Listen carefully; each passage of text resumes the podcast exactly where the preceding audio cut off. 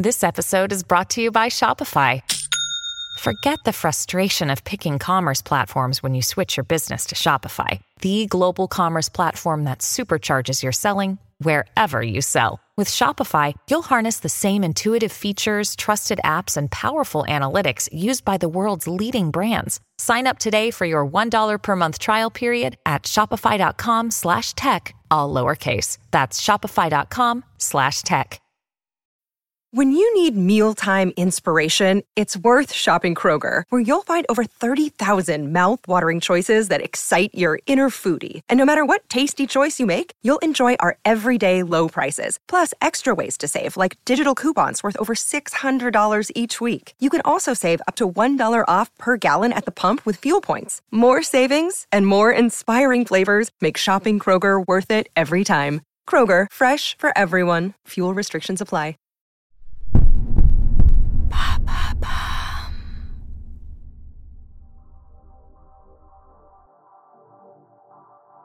Bonjour à tous, je suis Alice Haché. Je vous souhaite la bienvenue dans l'empreinte. Nous allons essayer de comprendre ensemble comment les marques d'aujourd'hui s'engagent ou non pour notre planète. Chaque semaine, je reçois donc des start des PDG de grands groupes ou encore des directeurs de la RSE qui m'expliquent comment leur entreprise s'engage pour porter une révolution de l'impact sur notre planète.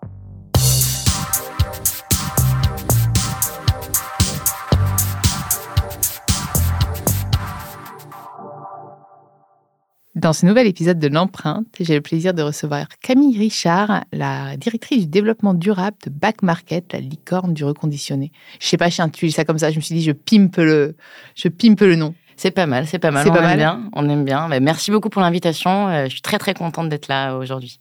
Je suis, je suis absolument ravie, surtout que c'est vraiment, enfin le, le, le numérique responsable, c'est un, un des enjeux, sur- surtout au niveau du, euh, du matériel, puisqu'on sait que euh, c'est, bon, on en parlait d'ailleurs tout à l'heure, entre 70-80% des émissions de CO2 qui sont euh, liées Alors, à la.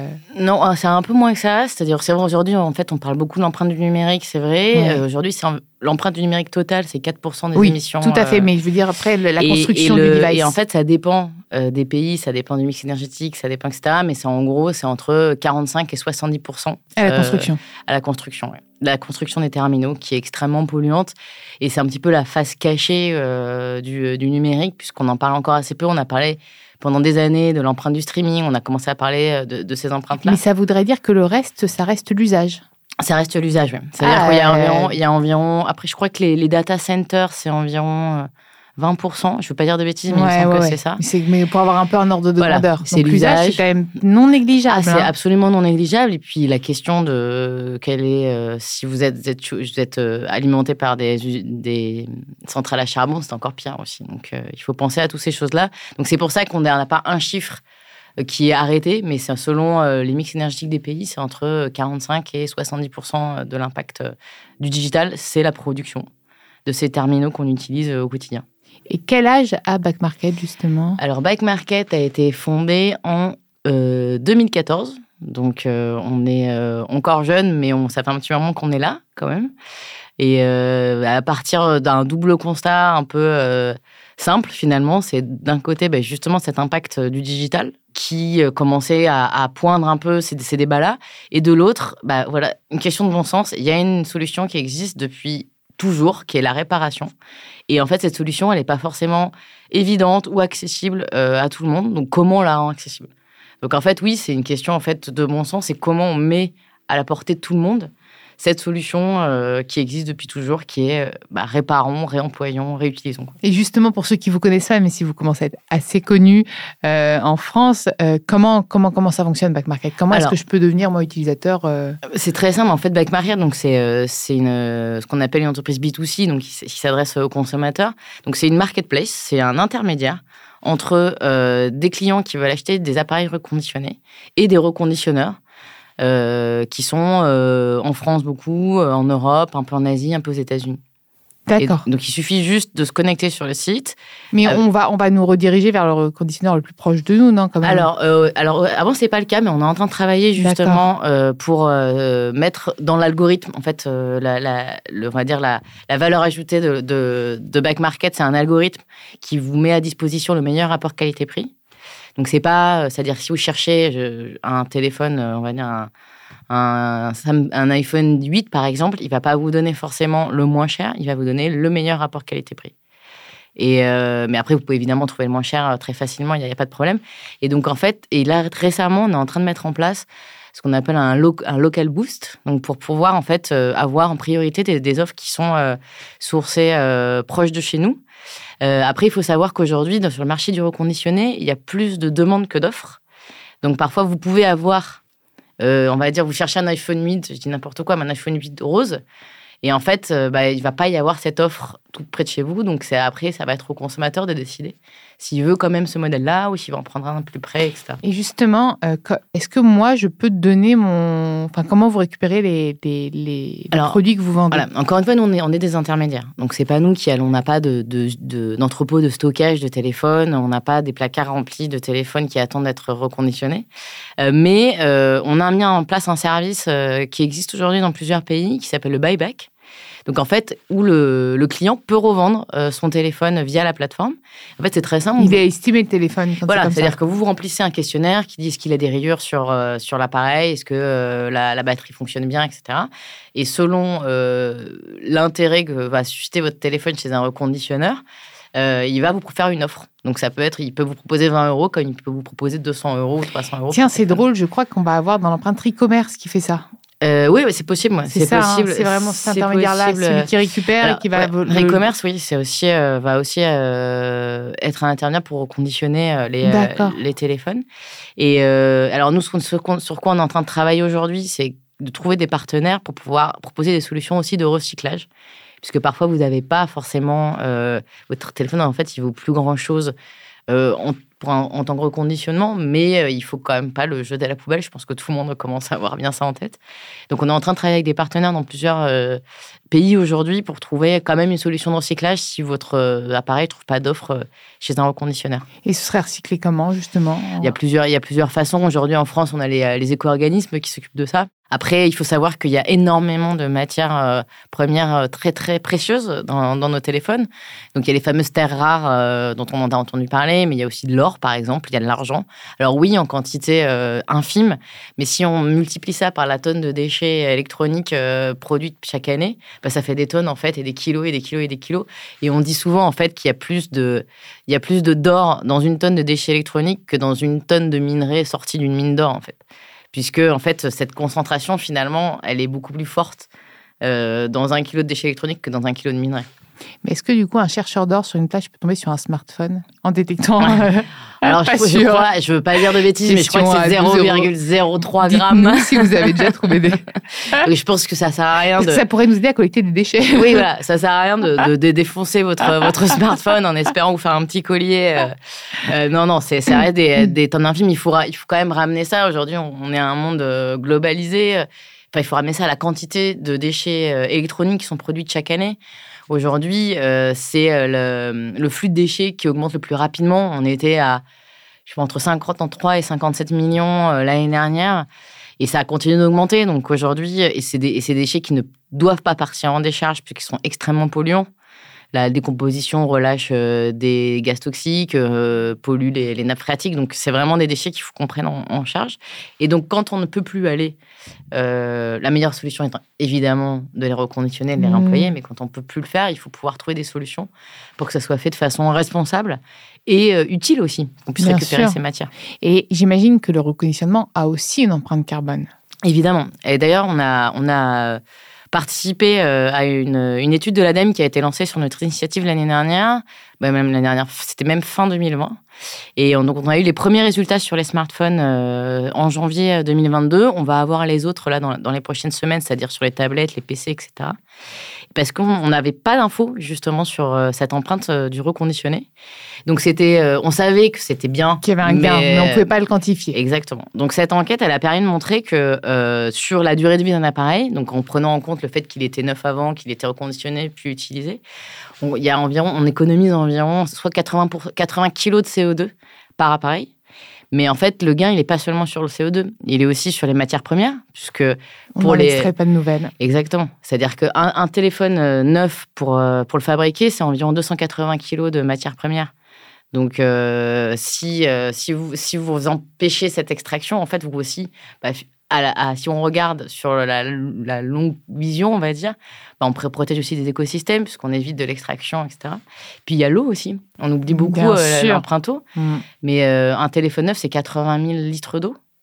Donc, acheter un téléphone reconditionné, ça permet d'économiser 68 000 litres d'eau. Donc, en fait, c'est pas des, c'est pas des, des impacts qui sont qui sont euh, abstraits. En fait, 68 millilitres d'eau, c'est si on prend les 2 litres d'eau par jour qu'on doit boire, c'est 94 ans de consommation d'eau pour un être humain. Donc c'est pas... On est d'eau, on est, on, est, composé d'eau. Donc, euh, donc tout ça, c'est... Tout comme nos smartphones. Exactement.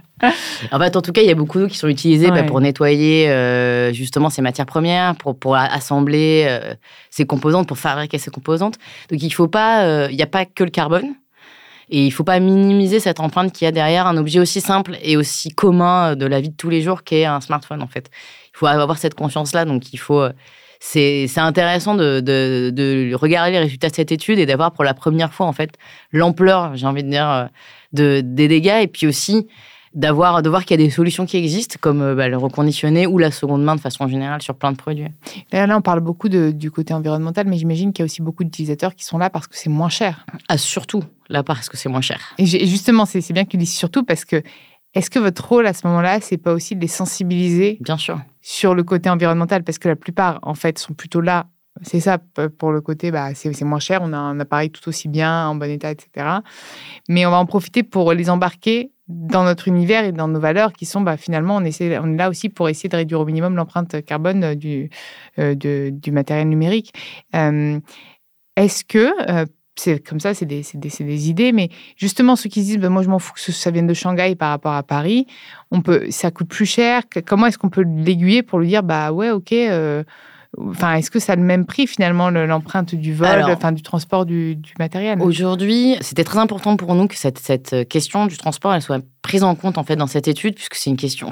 on nous l'a beaucoup posé cette question à partir du moment où on a ouvert euh, notre plateforme à des marchands asiatiques on a ouvert cette plateforme aux marchands asiatiques et aux marchands euh, américains pour une raison qui est simple, c'est que c'est des marchés qui sont extrêmement bien approvisionnés entre guillemets en appareils à reconditionner puisque c'est des structures de forfait en fait où on, vous change le téléphone tous les deux ans.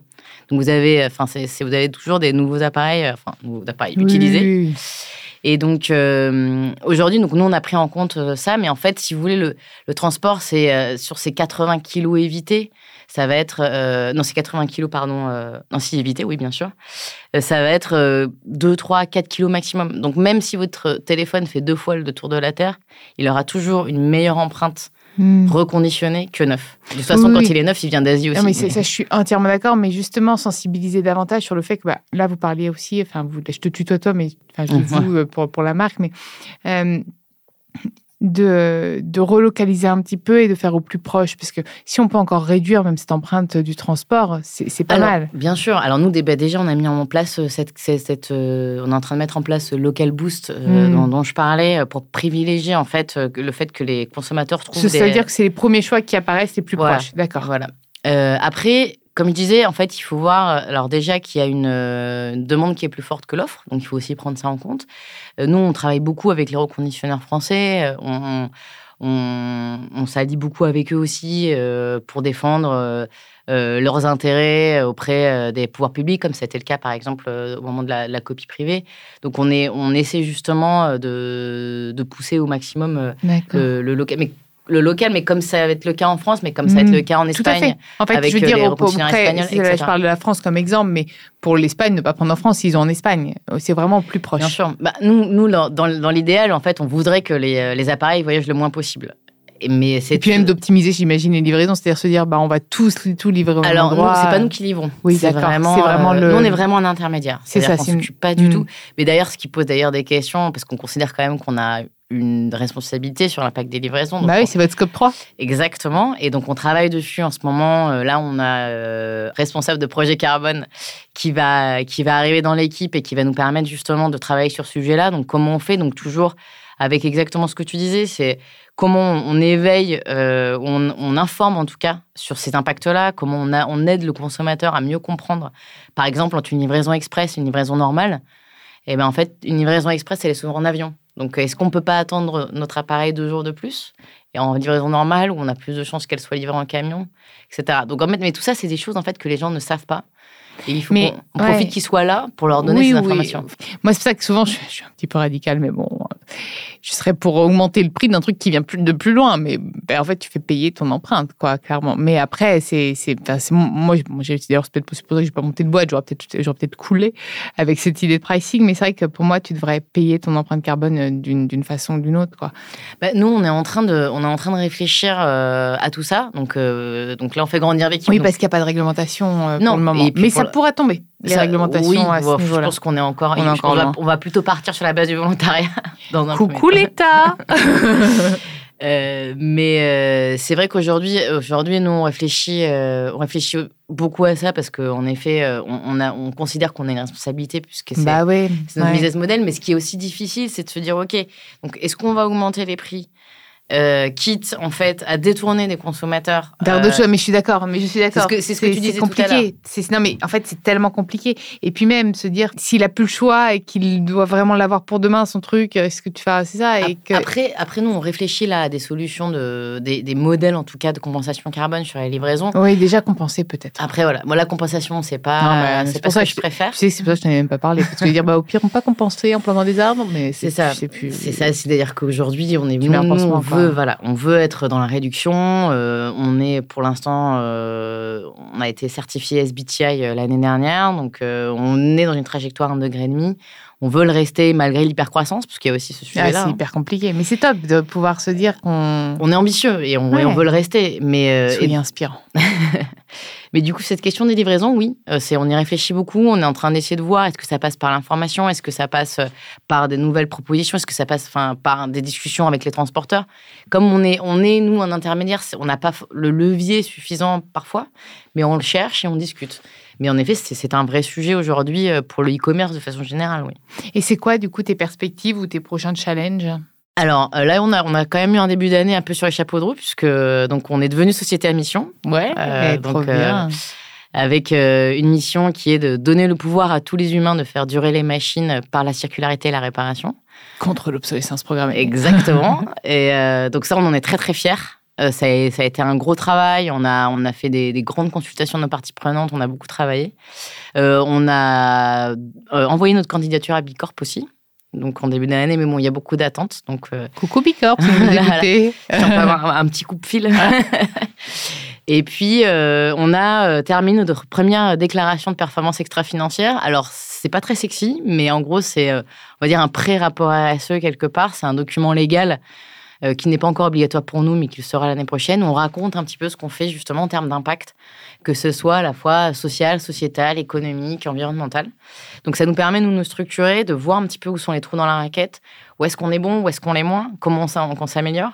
Donc là, moi, mon, euh, on va dire que mes, mes objectifs cette année, bon, déjà, ça va être euh, de répondre à Bicorp sur l'audit, qui va être une sacrée paire de manches.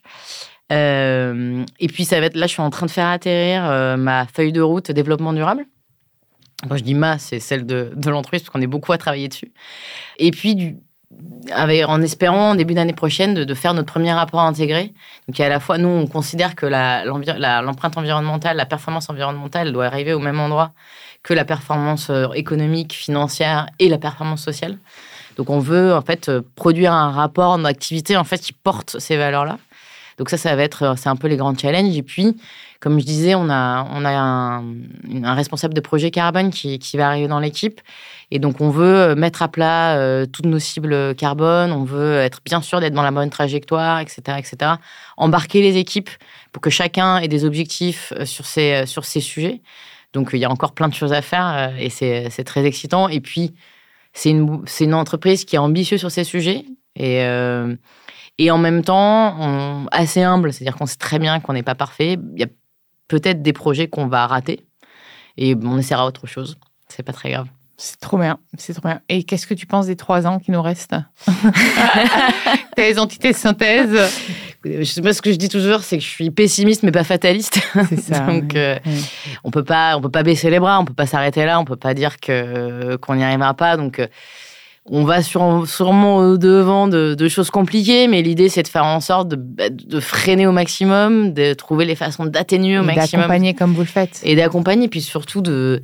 Je pense qu'aujourd'hui, euh, la, lutte contre le changement climatique et le changement climatique et euh, l'atteinte à la biodiversité et tous ces sujets, il faut arrêter de culpabiliser le consommateur en permanence. Nous, ce qu'on essaie de faire euh, chez Back Market, et on investit beaucoup dans le marketing, ce qui paraît être un petit peu bizarre entre guillemets pour une, entreprise qui est aussi euh, aussi positionnée sur sur la question environnementale tout simplement en fait parce qu'on on essaie de créer une fierté autour euh, d'acheter en fait de la deuxième main de réutiliser de, de créer une communauté en fait qui est fière de porter ces valeurs de l'économie circulaire.